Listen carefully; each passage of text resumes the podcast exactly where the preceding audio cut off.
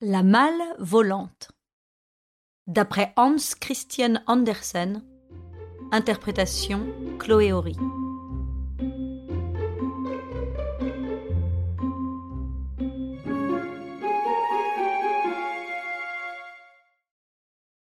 Il était une fois un marchand, si riche qu'il eût pu paver toute la rue et presque une petite ruelle encore en pièces d'argent. Mais il ne le faisait pas. Il savait employer autrement sa fortune, et s'il dépensait un skilling, c'est qu'il savait gagner un dollar. Voilà quelle sorte de marchand c'était. Et puis il mourut. Son fils hérita de tout cet argent, et il mena joyeuse vie. Il allait chaque nuit au bal masqué et faisait des ricochets sur la mer avec des pièces d'or à la place de pierres plates. À ce train, l'argent filait vite. À la fin, le garçon ne possédait plus que quatre shillings, et ses seuls vêtements étaient une paire de pantoufles et une vieille robe de chambre. Ses amis l'abandonnèrent puisqu'il ne pouvait plus se promener avec eux dans la rue. Mais l'un d'entre eux, qui était bon, lui envoya une vieille malle en lui disant Fais tes paquets. C'était vite dit. Il n'avait rien à mettre dans la malle. Alors il s'y mit lui-même.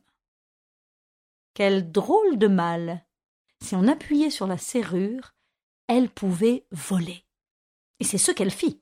Et fut, elle s'envola avec lui à travers la cheminée, très haut au-dessus des nuages, de plus en plus loin.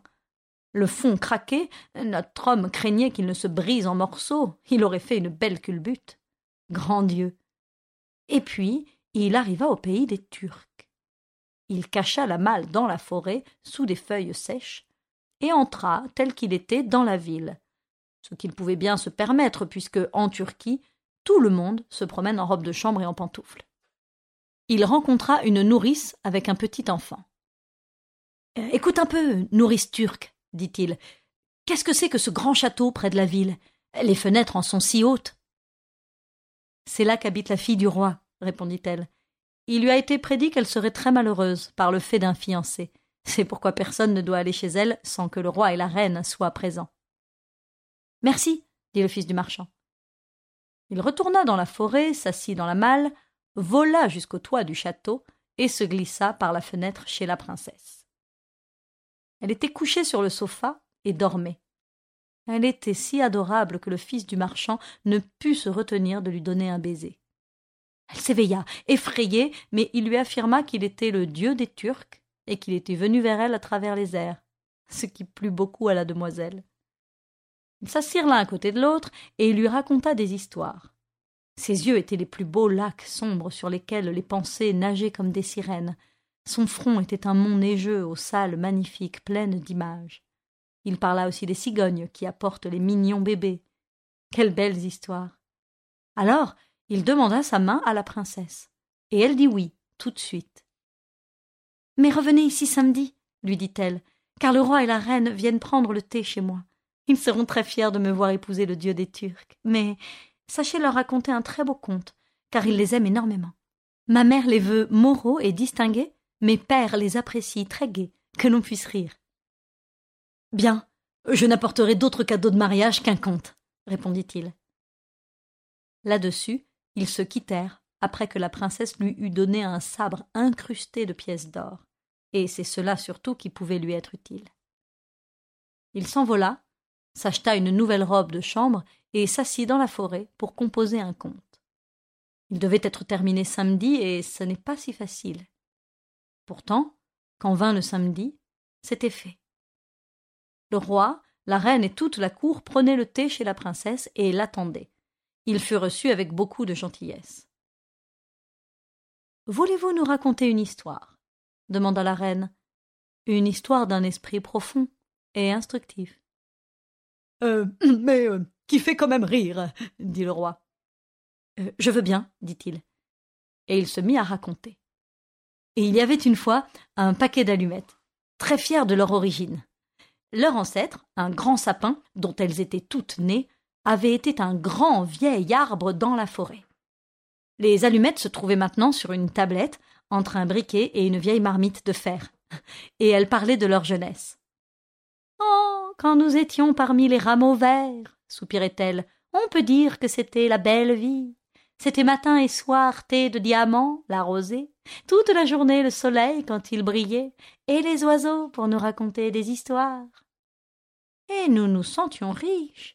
Les arbres à feuillage n'étaient vêtus que l'été, nous, nous avions les moyens d'être habillés de vert, été comme hiver. Mais les bûcherons sont venus, et ça a été la grande révolution. Notre famille fut dispersée. Notre père, le tronc, fut placé comme grand mât sur un splendide navire qui pouvait faire le tour du monde s'il le voulait. Les autres branches furent utilisées ailleurs. Et notre sort à nous est maintenant d'allumer les lumières pour les gens du commun. C'est pourquoi nous, gens de qualité, avons échoué à la cuisine. Oh, mon histoire est toute différente, dit la marmite. Oh, depuis que je suis venu au monde, on m'a récuré et fait bouillir tant de fois. Oh, je pourvois au substantiel et suis réellement la personne la plus importante de la maison. Ma seule joie, oh, c'est après le repas de m'étendre propre et récuré sur une planche et de tenir la conversation avec les camarades. Mais, à l'exception du seau d'eau qui de temps en temps descend dans la cour, nous vivons très renfermés. Notre seul agent d'information, c'est le panier à provisions. Mais il parle avec tant d'agitation du gouvernement et du peuple. Oh oui, l'autre jour un vieux pot, effrayé de l'entendre, est tombé et s'est cassé en mille morceaux. Il a des idées terriblement avancées, vous savez. Tu parles trop, dit le briquet. Son acier frappa la pierre à fusil qui lança des étincelles. Tâchons plutôt de passer une soirée un peu gaie. Oui, dirent les allumettes. Cherchons qui sont ici les gens du plus haut rang. Ah non, moi j'aime pas parler de moi, dit le pot de terre. ayons une soirée de simple causerie. Euh, je commencerai. Euh, racontons quelque chose que chacun a vécu. C'est bien facile, hein, et c'est si amusant. Au bord de la Baltique, sous les hêtres danois, quel charmant début interrompirent les assiettes. Nous sentons que nous aimerons cette histoire. Oui, euh, j'ai passé là ma jeunesse, dans une paisible famille. Euh, les meubles étaient cirés, les parquets lavés, les rideaux changés tous les quinze jours. Comme vous racontez d'une manière intéressante, dit le balai à poussière. On se rend compte tout de suite que c'est une femme qui parle. Il y a quelque chose de si propre dans votre récit.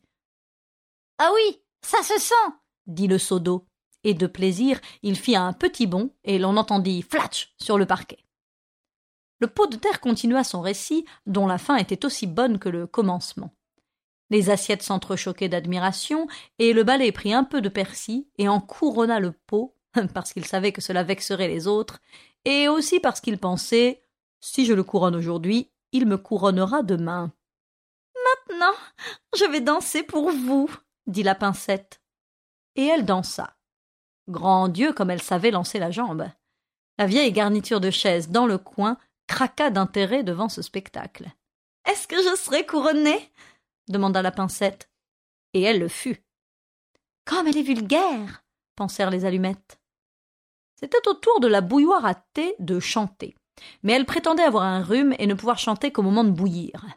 Ce n'était qu'une poseuse qui ne voulait se produire que sur la table des maîtres. Sur la fenêtre, il y avait une vieille plume dont la servante se servait pour écrire. Elle n'avait rien de remarquable, sinon qu'elle avait été plongée trop profondément dans l'encrier, ce dont elle tirait grande vanité. Si la bouilloire à thé ne veut pas chanter, dit-elle, elle, n'a qu'à s'abstenir. Il y a là, dehors, dans une cage, un rossignol. Lui sait chanter, quoiqu'il n'ait jamais appris. Il nous suffira pour ce soir. Alors je trouve fort inconvenant, dit la bouilloire qui était la cantatrice de la cuisine, qu'un oiseau étranger se produise ici. Est-ce patriotique? Moi, j'en fais juge le panier à provisions. Je suis vexé, dit le panier à provisions. Plus que vous ne le pensez peut-être. Est-ce une manière convenable de passer la soirée? Ne vaudrait-il pas mieux réformer toute la maison Mettre chacun à sa place? Je dirigerai le mouvement, ce serait autre chose. Oui, faisons du chahut s'écrièrent-ils tous. À cet instant, la porte s'ouvrit, la servante entra.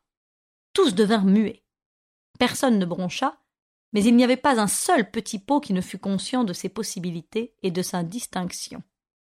Si j'avais voulu, pensaient-ils tous, cela aurait vraiment pu être une soirée très gaie. La servante prit les allumettes et les gratta. Oh, comme elles crépitaient et flambaient. Maintenant, tout le monde voit bien que nous sommes les premières. Quel éclat, quelle lumière. Ayant dit, elle s'éteignit. Quel charmant conte, dit la reine. Je croyais être à la cuisine avec les allumettes. Ah oui, oui, tu auras notre fille.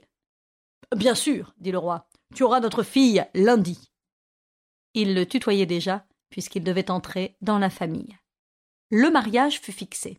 La veille au soir, toute la ville fut illuminée, les petits pains mollets et les croquignoles volaient de tous côtés, les gamins des rues se tenaient sur la pointe des pieds et criaient Bravo et sifflaient dans leurs doigts. Une belle soirée.